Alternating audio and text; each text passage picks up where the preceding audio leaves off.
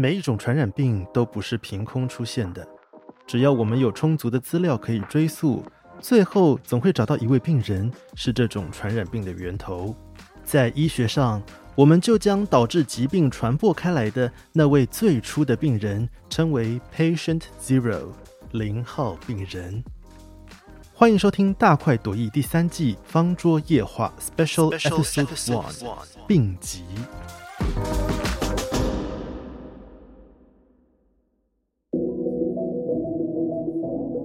大块文化在今年台北国际书展期间举办了许多实体跟线上的讲座，有些朋友可能错过了，或者当时不克参与，就觉得非常可惜。在我们的粉丝专业敲完，有没有这些讲座的活动记录呢？活动记录，这不是就来了吗？我们剪辑了部分场次的录音档，在这里播出，让当时参与过的朋友可以好好回味，而错过的朋友也可以补课收听。邀请你一起来聆听每位讲者精彩的分享，徜徉在一本本好书散发出的哲思与智慧里。这一集，我们邀请到大块文化的编辑江浩与心脏血管外科医师苏尚豪医师来跟我们聊聊由法国医师兼作家吕克培西诺所写的《零号病人》这本书，一起来听听他们的对谈。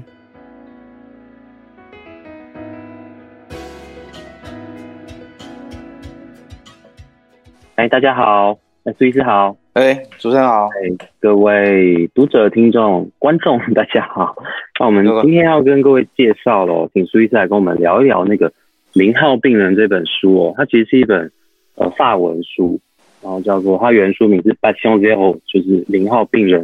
然后这本书作者呢，其实是叫做 Luc Berlino，就是一个法国的一个医生，然后他也写很多散文跟小说。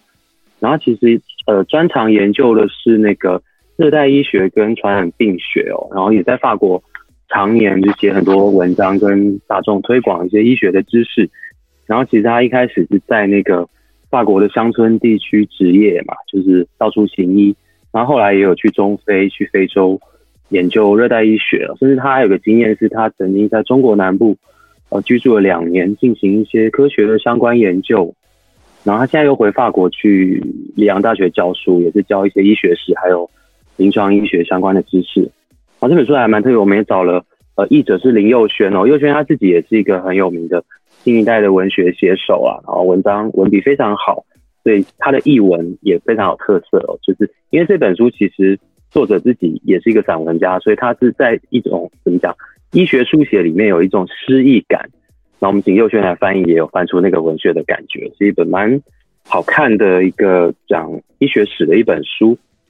然后这本书其实它主要就是，我觉得有一句话很触动我，就是他说现代医学的历史其实是由一具一具受苦的身体书写而成的。就我们常常会想说，呃，医学医学史是有医生是主角，但这本书的作者就是推翻了，他想要把真正英雄的位置还给这些病人。就因为有他们这些诊疗案例呢，这些医生才能透过这些案例让医学得以进步哦，是这本书主要的论点。好，那我们今天请到苏医师，苏医师其实我想大家有在看医学史方面的书，应该都非常熟悉哦。那苏医师是心脏外科的医生嘛，然后他的很有名的一本书《暗黑医疗史》也曾经在二零一六年得到金鼎奖的殊荣。然后苏医师也写了很多像《开膛史》啊，《铁与血之歌》。甚至还有写郭信爷的宝藏，就是文学的小说创作，就非常非常多元。然后就是一手知道，一手提笔啦，就是非常多才多艺的一位医生。那还好，对对对。好，那我们今天就来聊一下。嗯，我记得这本书，因为我们也找了苏医师帮我们写导读嘛，然后苏医师在里面有特别提到，就是零号病人的一些概念，还有一个很特别的就是。弗莱克斯纳的报告书哦，像这样子的研究影响了现在的医学史。然后我们特别一直重复一句话，就是医学是一个谦卑的永恒大课哦。那医生怎么样从这个零号病人，还有这样的一个报告书，就是导论里面提到这些概念，来我们介绍这本书。这本书让我觉得蛮惊艳的地方，就是他把主角变成了病人啊。那我们其实，在写医疗史书学的时候，常常常常都犯了一个很很。应该怎么讲啊？即便现在台湾的那个医疗史教导的时候，都还是以医生为本位啊。那很多医学院的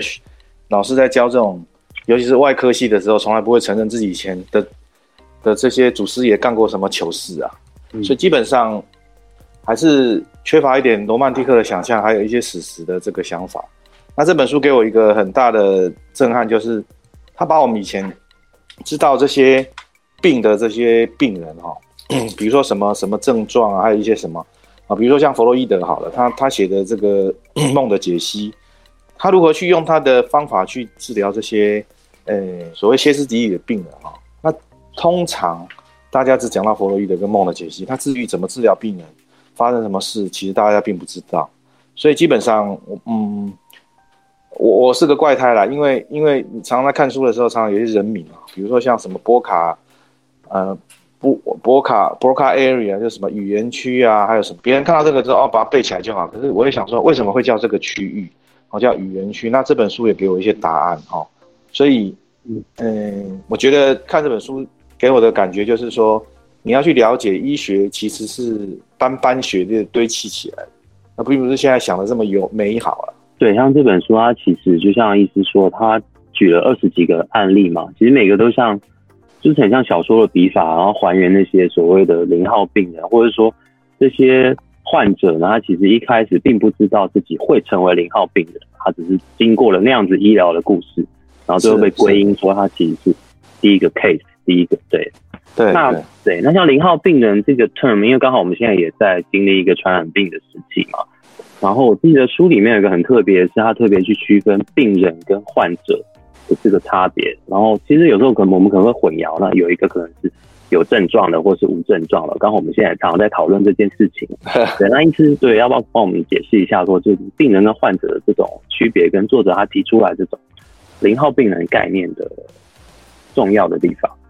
哎，零号病人重要的概念就是说他。在医疗史上有一些重大的发现，而这些重大的发现其实都是医生占的这个光环。那这个病人他得了这个病，他就是一个病人。那患者可能是得到这些病，但是他并没有，可能大家还是照着书本上去医啦。那所以零号病人的概念给我最大的想法就是说，你今天会把一个人。当成是一个标的物在治疗。那现在的医学院，现在的医学教育跟医学的职业，让我觉得比较辛苦的，就是很多医生是对你这个病有兴趣，那对你这个病人是没有兴趣的。所以你日常去看一些，呃，有名的医师啊，你会发现你会觉得非常冷漠，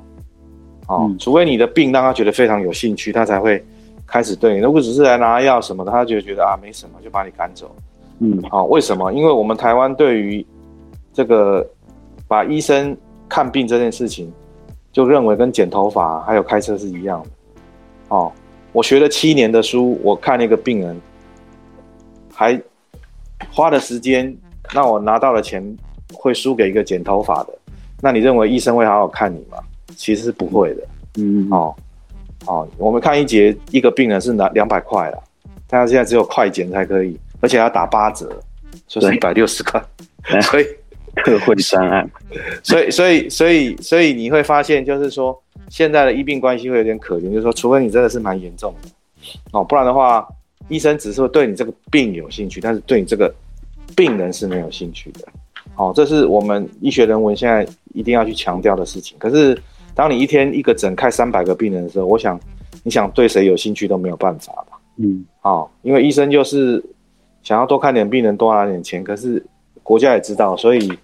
这是一个大概没有办法解决的事情。其实自己在职业在看诊的时候，会有这样子的纠结，跟就像你刚刚提到这种医病关系，那你怎么样？也就是顺便聊一下，就是哦，以你的角色，以我的角色，其实其实我觉得蛮简单的，因为因为病人他一定有很多话跟你讲，那台湾的病人基本上都是善良的，如果你有你有一次的机会。让他把话说完，他后面大概就不会烦你，因为他也知道有很多人需要听我讲话，需要我听他讲话，所以台湾的病人都蛮蛮客气的。他可能在一次的讲了十分钟以后，他下一次来就可能敲个门说：“哎，苏医师，我拿药，今天没问题，我就走了。”哦，就让我赚了一百六十块，很快就赚了一百六十块。好，所以所以台湾的病人还是蛮有趣的，所以医生在病人跟这个夹缝中求生存。当然，你说，诶，有没有其他的这种方式？当然也是有啊。比如说，如果，诶，你是在病房或者在在开拉房，那其实是不一样，因为那时候就比较有时间可以跟你处理。那我讲的是门诊的概况。了解。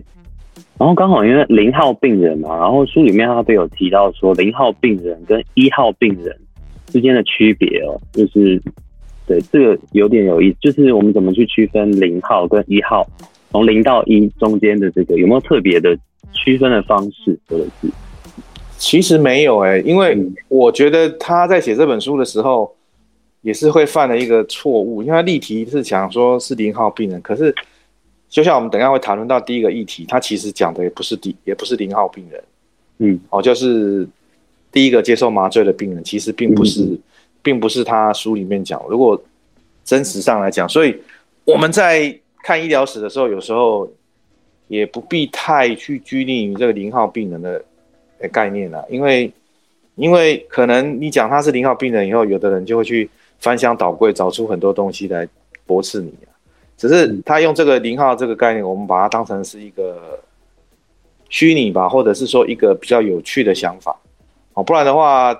诶，等一下我们来谈一谈的时候，就会发现，其实在医疗史上，有些真的零号的的事情，也不见得如作者所讲哦。所以，所以我们不要特别去拘泥零号跟一号。哦，但是医学很容易去区区别零号，因为每个医生总希望自己发现的第第零号病人，这常常在医疗的这个的期刊上常常看到这种字眼啊，现在已经越来越避免的了，哦，会会以他手术的方式来命名。那以前医疗史以前医疗并没有那么进步，所以有些人发明了这个东西之后，他当然为了纪念他。那现在已经发展到一个程度，除非说它是一个重大的创建，不然我们很少。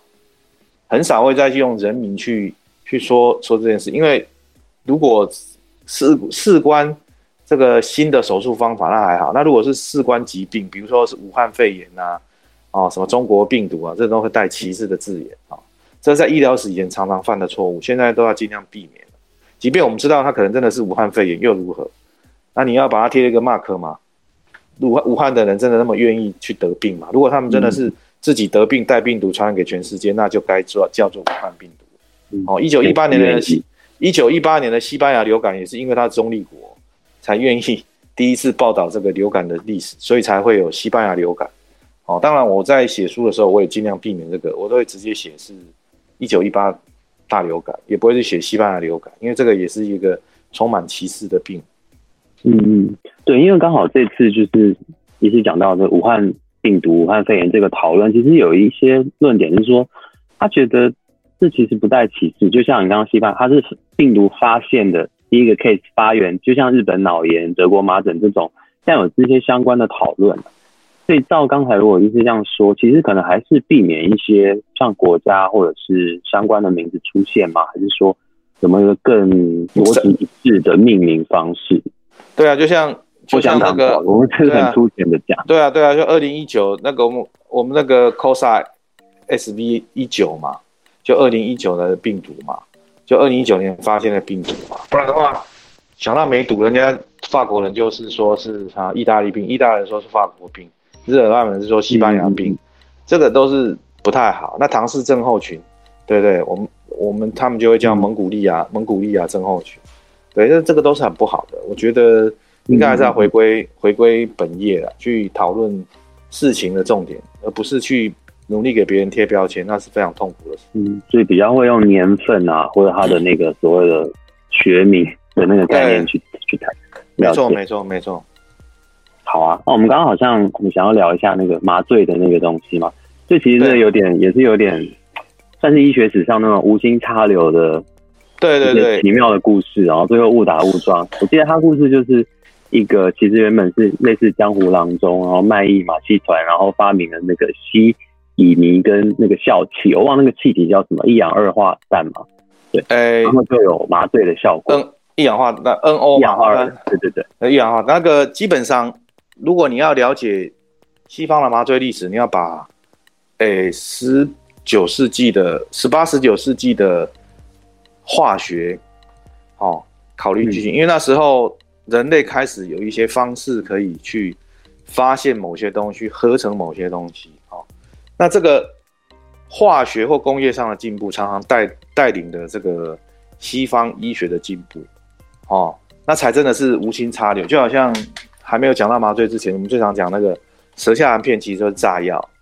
嗯啊，那炸药发明了，医生就去吃，吃一吃以后发现会治疗胸痛，所以以后我们舌下含片就是炸药嘛，这真的啊，哦，他是去舔那个舔那个炸药嘛，对啊。所以那个诺贝尔他死死死之前就是心绞痛，可是他就告诉他的朋友说，我就是死都不会吃那个药，因为他就是炸药做，他都不吃，他炸药的发明人他不吃，哦，哈，所以所以你要了解被在那个时 他那个炸当然剂量很低啦。点死那那那基本上那时候的化学做了很多东西，比如说乙醚好了，乙醚是穷人的威士忌，穷人他们吃不嗯喝不起酒，他就去买乙醚来吃。然后那个笑气，它本来是要当成一些重要的这个化学合成，后来发现，哎，它那个吸了以后会让你觉得很好笑。哎，真的哦，你的小孩子现在笑气还在用哦。嗯小孩子如果他要进去里面做一个手术，他们会用笑气让他吸一下。嗯那就看到小孩子的脸就哎，他就嘴角上扬，就睡睡着了，然后他就进去了。哦，所以基本上它是一个意外，就是说化学家合成了这些东西，他不知道怎么办，所以所以这个，所以那时候他们有个 Ether Floric，他们那些化学家就到处去，因为他发现这个东西，大家吃的乙醚然后吃的笑气之后，都会变了一个人哦，那那后来就有有人就把它拿来当做拔牙，所以如果你说外科麻醉第一人是拔牙齿，那我承认作者写的这个故事，他所说的这个零号病人就是用笑气拔牙那个病人。但是如果我们单就这个外科开刀的话，我认为不是，哦，因为因为在一八他们是一八四六年才在那个麻州总院表演这个用乙醚给病人吸一吸，然后开刀嘛。嗯，哦，那但是其实在一八四二年的时候啊，有一个在美国南部开业的一个医生叫隆恩隆，他其实就就看到，哎，奇怪，为什么去参加这种 e s e r Floric，就是马以尼帕这些人啊，就回去以后就倒在路边撞破头啊，从楼上掉下来，骨头断了也不会也不会觉得痛，嗯。他就觉得，哎，这蛮不错的，所以他就在一八四二年的三月三十号，就用就用那个乙醚给病人吸了一下以后，然后切了一个肿瘤。好，那一天记得我是三月三十号，所以历史上他会是写莫顿跟杰克森两个嘛，嗯。在争夺谁是外科麻醉第一人嘛。可是以史实来讲，并不是，并不是，因为他们两个是到麻省麻州总院去，这个他们的这个医生说你要把成分告诉我，好，他们就告诉他是乙醚，然后他发表在这个医学杂志，所以他们是在医学杂志上面第一例的外科用麻醉是没有问题。可是美国人也是一个蛮有趣的国家，他们去翻翻箱倒柜以后，找到一八四二年这个隆恩医师啊，他叫 Crawford Crawford Long 啊，隆恩医师，三月三十号，你知道三月三十号什么日子吗？不知道美国医师节，啊，原来就是这一天，所以美国医师节，美国人用医师节来还给龙恩一个公道。嗯对，因为因为因为后来莫顿跟杰克森一个一个死在路边嘛，哦，莫顿好像是在路边就走了就歘开来，然后杰克森后来踢笑，嗯，然后住在疗养院也死了，所以这两个人其实下场都不怎么好。但隆恩过得很好，一直当他的外科医生，所以后面才有这些乙醚啊、氯仿啊，哦，还有因为乙醚氯仿之后，这个造成了一些并发症，才有一些急救的措施。所以这个故事讲下来可能一串，但是我必须要讲的就是说，第一个故事就打脸我们的我们的作者，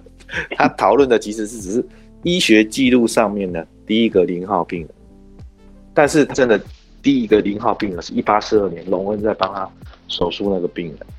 所以所以我才讲说不要去拘泥这个零号病人的概念，只是说，嗯，我们去看这个史实的时候，要用什么样的角度？如果你只是单就说啊麻醉是谁发明，那个不是重点，是说后面它所代表的是我们人类在这个化学工业上的进步，就好像那个这个抗生素第一第一代抗生素是那个染料做的，嗯，那是因为大家有个不正常的概念，认为说用什么染料染什么细菌就可以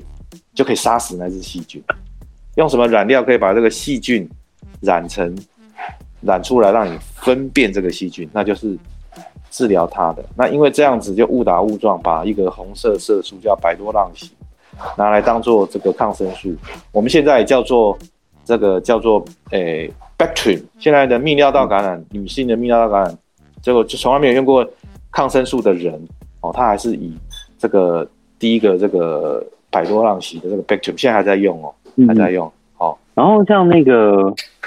全身麻醉，后来好像也那个外科手术的那个 ex extern 跟 intern，然后也变成实习医生那个字。哎，我也是看这本书才才知道。哎，在美国可能是这么觉得啦，可是，嗯可是那个 intern 这个字哦，它其实你去查，其实是囚犯。嗯那我我了解到故事可能跟他有点出入，就是或许他讲的见习医生跟实习医生在法国是这样没有错，嗯嗯可是我在我们的了解，intern 字就是实习医生嘛。那以前我在三种实习的时候，intern 就是囚犯。我这一查，intern 真的是囚犯的意思，就是你都要关在里面，不能放假。对啊，那时候就是关在内嘛，里面。对，那时候我们当实习大夫真的很可怜，就是现在当然不会了，现在实习大夫已经有这个劳基法保障。我们以前都准备十五套内衣裤，然后都不出去了。不是 穿完是两个礼拜以后，找一天在晚上出去，然后找那个那时候就我那时候就有那个自动投币洗衣机了，好、那就第穿第十五套在身上，把十四套拿去洗一洗，花一个小时就可以解决后面两个礼拜的事情。省时间啊。所以那时候的实习大夫真的蛮辛苦的，所以我们那时候的认知是，intern 是囚犯的意思，真的是。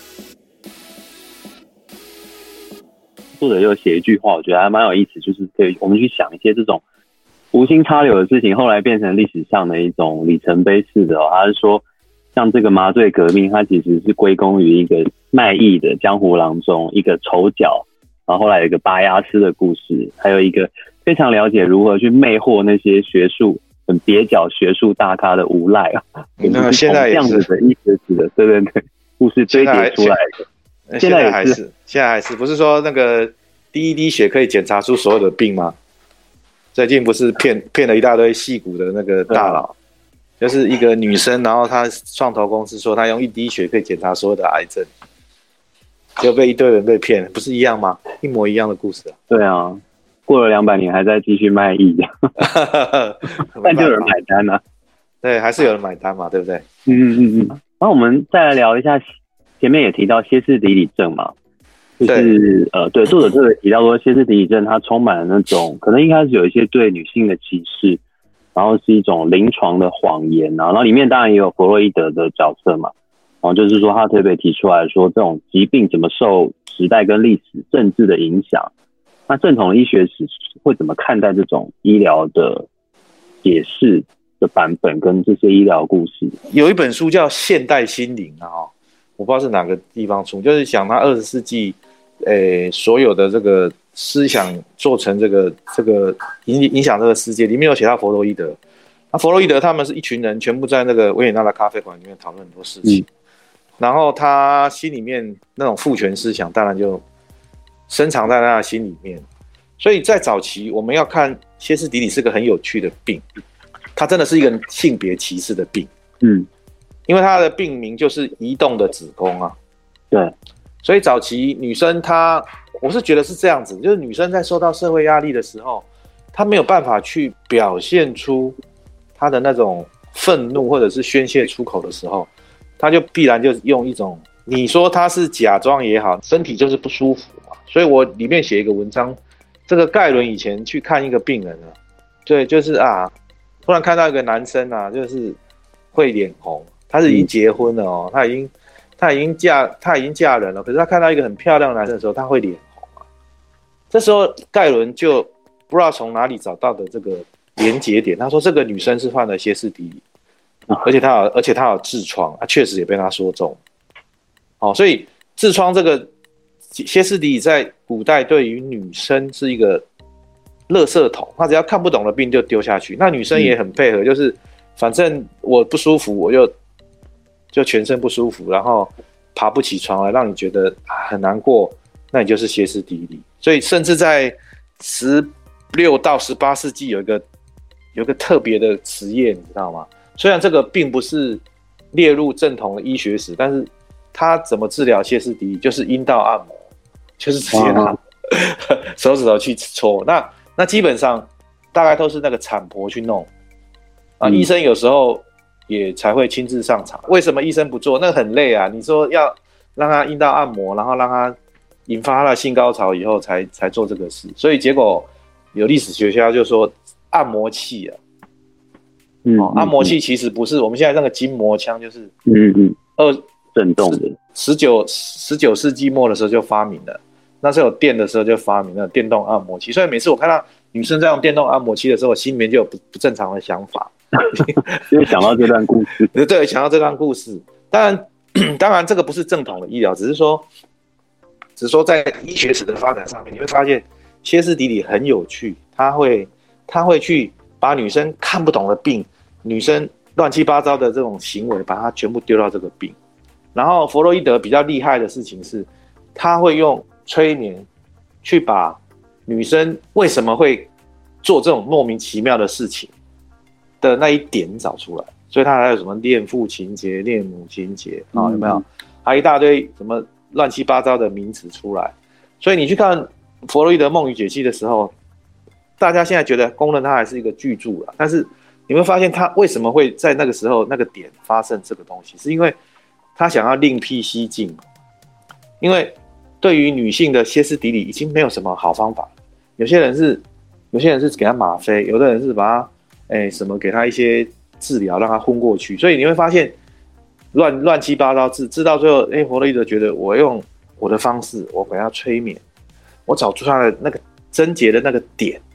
所以现在的精神科医生比较不会用歇斯底里这个，他会用什么？哎，转化症啊，哈，边缘性人格啊。所以说你会发现，哎，突然歇斯底里这个病已经被切割成十几个面相。所以基本上要去了解那时候的文化背景的时候，你在了解这个歇斯底里这件事，你会觉得哎，蛮有趣的。然后一个医生竟然愿意自己创一个方法，然后去了解，然后去找出这个身体里面的这种想法是什么。所以。哎，我觉得这个蛮有趣的，好像它会变成一种比较笼统的，叫譬如呃叫什么身体症状障碍症，它可能会反映在口疾啊、失声、音这种种症状，所以叫转化症嘛，conversion 嘛，conversion 化，对对对对对，所以你看发现这些人，这这这三个零号病人后来都发生一些事情，那医生到最后都情不自禁啊，因为他要把心里面的话跟这个医生讲，所以。这三个病人都让医生背了一个好像有出轨的这个不好的样子嘛？对，那确实是没有证明他们有中间有什么有染啊。可是他们就是这样太过于亲密，然后你去 问出他心里面那个点，哦，就好像那个女生在医生的面前是赤裸裸的，所以会让他想到说，哎，是不是这个医生跟这个病人有染？嗯，好，所以这个这个在书里面好像有特别提到嘛，对不对？嗯嗯嗯，对、啊因为那个咨询的时候的那种密切的。对对对，心里面我都已经把我心里面那个最最最最最最最最都掏出来的，对不对？那当然会让人家误解。嗯，对啊，而且他其实作者特别提说，歇斯底里症其实从法老从埃及法老王时代就已经有那样子的痕迹哦，就是当初好像还有那种偏方是用烧那个蜡烛去熏蒸阴道口来治疗，就是它其实是一个。几千年的从人类文明以来就有了这样的症状，对，所以它歇斯底里的英文就是这个 wandering womb，就是游走的子宫。子宫，嗯嗯嗯，哎，游走的子宫，就是它子宫走到哪里，它就他们会认为子子宫是个活动的器官，他想走到哪里就有哪里的症状。嗯，但是现在发现是错的。我们可能最后再谈一下那个海拉细胞，我觉得。蛮有趣的哦，就是它是一个也有专门的书在讲海拉细胞的那那个故事嘛，就是它是一个无限增生的。他说到现在好像全世界海拉细胞已经有持续在培植吗？就是对啊，因为因为基本上有一个定律，就是说细胞只能够分裂五十次，在海拉细胞，它是一个美国的这个子宫颈癌患者。那这个议题上面，海拉议题的为什么那么有趣？是其实是是牵涉到医学伦理。哦，那像现在已经比较好了。啊，什么叫医学伦理？就是说我们医生要在做任何的研究动作的时候，要知情同意，叫引风抗胜。海拉这个问题，它后面所潜藏的意义就是，他并没有知情同意。对，就是他把他的简体拿过来以后，让这个病人的东西就到处在每个实验室去被做研究。哦，那台湾现在哎已经有所谓的 IRB，就是人体试验委员会，你要做，我们现在要做什么？呃，研究，即便只是统计资料，我也要拿到人体试验委员会的核可。那为什么会有这个情况？就是说，因为一切的一切应该要转到这个二次世界大战那个那个纳粹的集中营。那时候有个医生哈，叫做门格勒，门格勒外号叫死亡天使啊。哦，那 BBC 有特别，大家可以去上网搜寻他的旧档案，就是门格勒后来跑到好像跑到中南美洲去，就当成一个一般的大众。就埋掉，后来是经过 DNA 比对，确定他是蒙格勒。蒙格勒干什么事呢？他就在纳粹集中营里面做很多没有人道的试验，比如说，哎，这个双胞胎，哦，会不会心电感应？他就把两个隔起来，然后就直接在另外一个人身上给他刀子割下去，或者给他一些折磨他的手段，然后会觉得，哎，如果双胞胎的那个眼角膜是不是同一个颜色，他就可以把它。不经过病人同意就把它挖下来，然后，做了很多非常非常不人道的实验，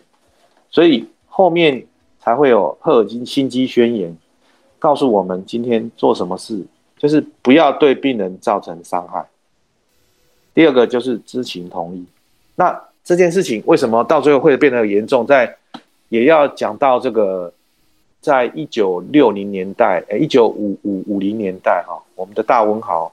海海明威不是踢笑嘛，被电了很多次嘛。对，因为那时候那时候的病人就是，反正只要踢笑就被抓上去电啊。哦，我我在的时候，我在实习的时候，民国七十九年，其实台湾还是没有放弃那个对于急性精神病人，就是把他脑袋瓜上面放电极，然后把他电到电到那个七荤八素。那在一九六零年代也发生了一件事情，就是在英国。有个病人 K 笑，结果他也没有写同意书，他就被绑在这个绑在这个电台子上面去帮他怎样电击，就电完以后，病人是变笨的啦，是比较好一点，可是他手脚骨折啊，医生就因此吃了官司。嗯，法官判说你没有让病人知情同意，所以台湾，所以这一套赫尔辛基宣言以后，就从从这个二次世界大战对于人的不尊敬、人体的不尊敬，一直到。赫尔辛基到现在人体试验委员会，其实就是跟海拉这件事情是一个很明显的什么，很明显的对照组。海拉被拿了细胞以后，他并不知道，哦，后来他隔年就死了，但他的家人也不知道他妈妈的细胞漂洋过海到那么多的这个那个实验室，因为他妈妈的细胞还产生了数以万计的论文，结果。他们家属都不知道，所以后来才去打官司，他们也赢了嘛。所以后来这个这个什么以海拉细胞为盈利的，不是说盈利，就是以海拉细胞为主的这些人，后来帮他们组成一个基金会。那这件事情，东升的那个每天五十七台那个什么怪奇新闻都会也有报道这件事情。所以海拉的事情给我们一个很重要的想法，就是说，今天病人的身体都有自主权。哎。我我在这边要强调，跟各位听众强调，就是你的身体有自主权，不是你签了一个同意书，医生想要干嘛就要干嘛。我要拿你的简体去检查，我也要经过你的同意。比如说，我今天做冠状动脉绕道手术，我取你的大腿的静脉，我接下来剩了两三公分，我要拿去做动物实验，去培养染色或者是什么，我要附加同意书在里面。你不可以拿我的这些，哦，说，哎，医生说。啊，反正这些东西，反正你到底用不着，我也是给你丢到垃圾桶去啊。嗯，那我就丢到垃圾桶东西，做一点医学贡献吧。这不对，这不可以的。嗯，如果医生医生今天要这样做的话，会有这样的问题。所以为什么前一阵子有一些这个之前的这个器官移植会有那么多限制啊？比如说几等亲内什么什么什么，就是怕什么？怕会有盈利嘛？对，怕会买卖嘛？对不对？然后第二个你要有知情同意的概念，像无心跳器捐，你一定要跟人家讲说你是要为什么要帮我做这个器捐？你脑死可以捐，为什么无心跳也可以捐嘛？好，你要告诉病人说。无心跳器捐是在病人断气以后，我就直接杀进去，五分钟后就直接杀进去。你要让家属讲，而不是说，哎，你你这个没办法，然后判死，所以我们等他死了，我就给他拿拿这个肾脏，拿这个拿这个肝脏。你要给家属知道，啊，这个知情同意不是说啊他知道就好，嗯，你还要解释，你要解释说，用就是说我为什么要这样做，这第一个，第二个，我不我不不做的时候会有什么替代做法？就像我们现在看到手术同意书，上面会写，如果我不手术，我会怎么样？他一定会写一个，我做这个手术是为了什么？这是一定在第一页。好，你的诊断，你的手术名称，那为何做这个手术？然后后面他会有个解释栏，就说你是不是有其他替代的疗法？嗯，但是台湾的民众是很少问这个，就每次我开刀，很少病人会问我这个。啊，有时候我要讲哦，病人不想听，他给他滚开得啊。啊，所以有时候也是因为文化或者是对于这个关系，可是等到一切上法院的时候，这就相当重要了。对，好，就会说你你你都没讲，所以所以这是蛮辛苦的地方。所以海拉的事件给我们的想法就是，今天医生有很强烈的责任，那病人也要更更好的自主权，你也要了解自己的权益，而不是医生傻傻的叫你干嘛就干嘛。哦，这是海拉的细胞跟我们讲的。那所以说，你看海拉。虽然他的细胞潜藏了可能人类长生不老的秘密，目前为止还没研究出来了。可是他已经犯了一个，以现在来讲，如果这个事情发生在现在，那就是天条了。这个医生搞不好要吃官司了，还要赔偿。对对，他在那个时代是蛮辛苦，是没有了。所以家属后来也是，呃，如果我记得没错，他们也是搞了很久去争取，才成立那个基金会。对，然后家属有一个专门那个。控管海拉细胞的类似伦理委员会的组织，然后他的家人有两个席位。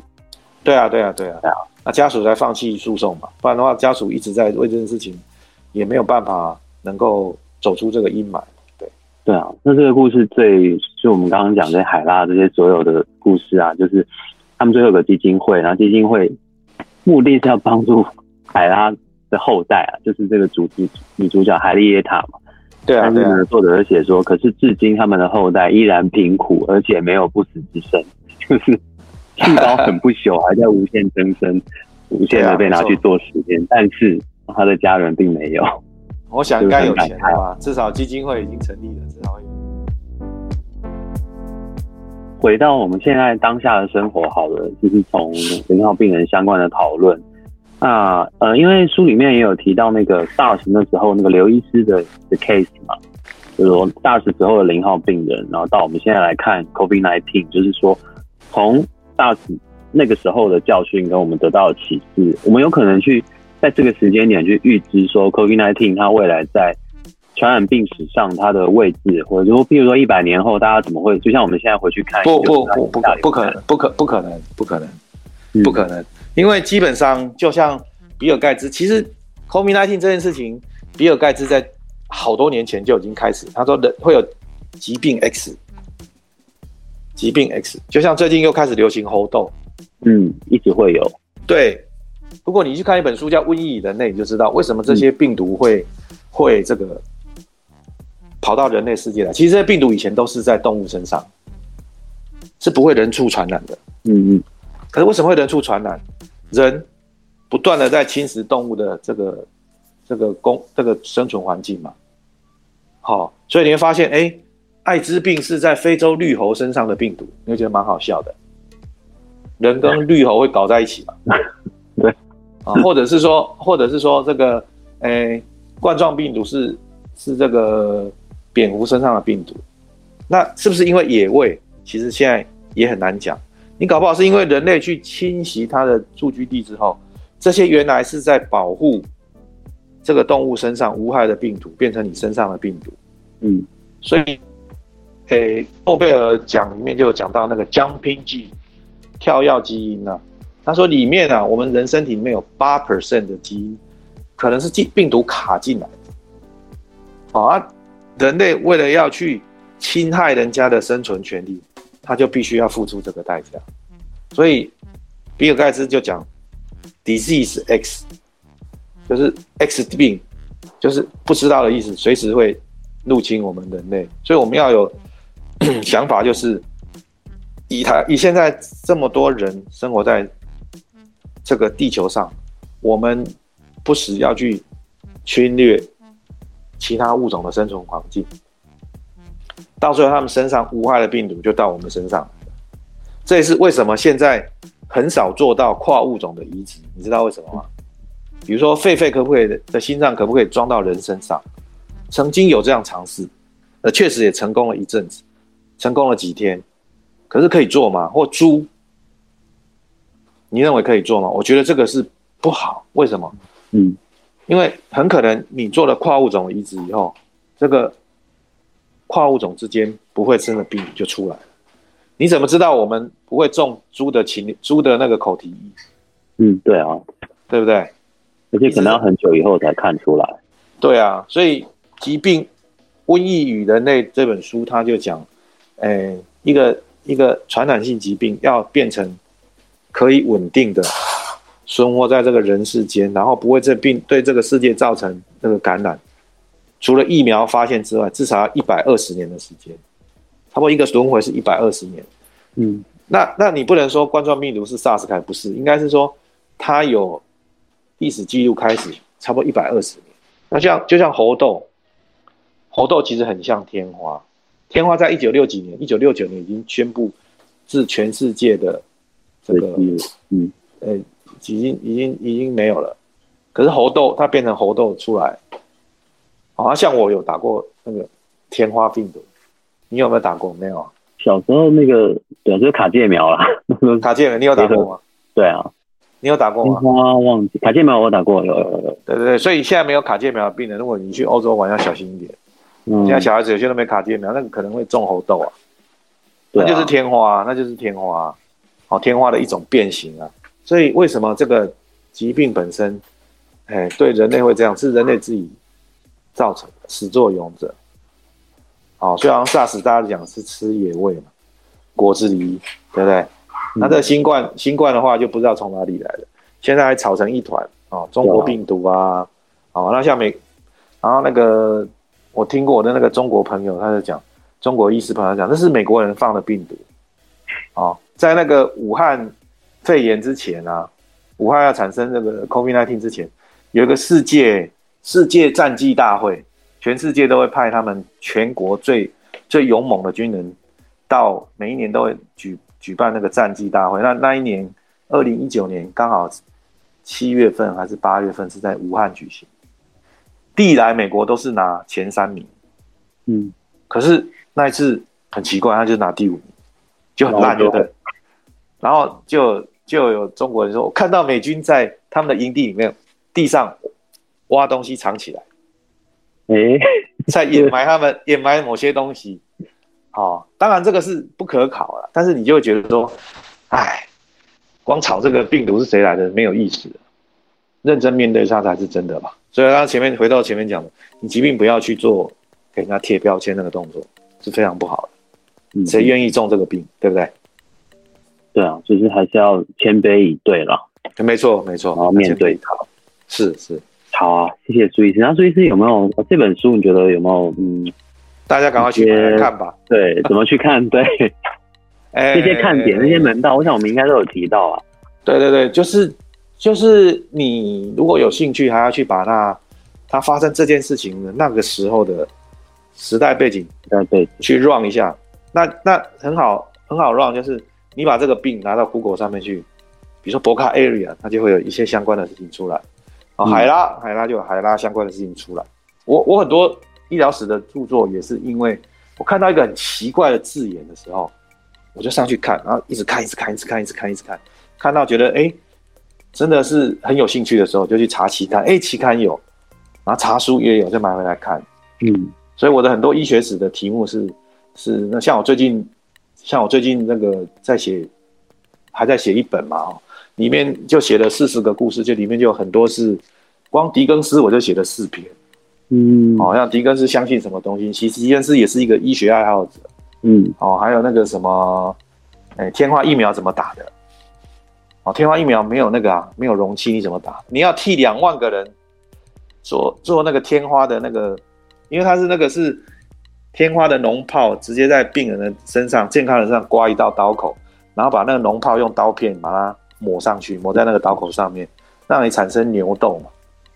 它牛痘比较比较不会产对人产生什么影响，可是它就可以对天花免疫，种牛痘得防天花嘛。啊啊，你有没有想过那个天花疫苗怎么让两万个人可以用？就好像对他不是说唾液可以直接喝下去，没有啊，在十八世纪的时候或十九世纪的时候，你怎么储备这些疫苗的东西？嗯，啊，我本来不知道坏，掉了，我本来不知道，然后后来就是因为看到那个 B N T 疫苗那个那个郭台铭董事长被质疑说你有没有冷链技术，而且想到哎，冷链技术，对啊，你没有冷链技术，你怎么去去买 B N T 疫苗？然后郭台铭当然也想到这一点，我的冷链都弄好了啊，那我那时候就想说，哎，那天花不需要冷链技术，你怎么去把这些 疫苗送到？不要说什么，不要说送到欧洲，送到拉丁美洲去。那时候欧洲有很多殖民地在拉丁美洲，他怎么把天花疫苗送到那边给帮他们做天花的预防？好，我卖那边卖个关子，去买我的书。就是暗黑医疗史以后我们希望有光明医疗史的版本？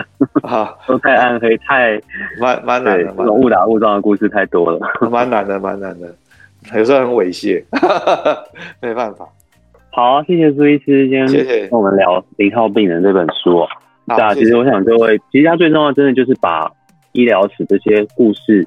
拉回我们，就是其实每个人都有可能是某一种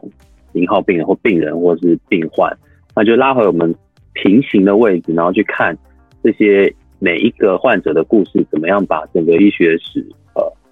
织就出来，把它构成一个我们的著名的真正的那种医学故事。对，那就非常精彩的，有文学笔触的一本医学史的故事书。可以说是故事书，我觉得就有点像在看小说，因为它每个故事真的都可以拍成一部电影。是是，学起来不错，那跟谢谢大家推荐这本书。好，今天谢谢非常谢谢苏医师跟我们聊。谢谢谢谢，好，拜拜，谢谢零号病人，大家病人，谢谢，好，谢谢大家，祝大家都平安，我们一起度过疫情，拜拜拜。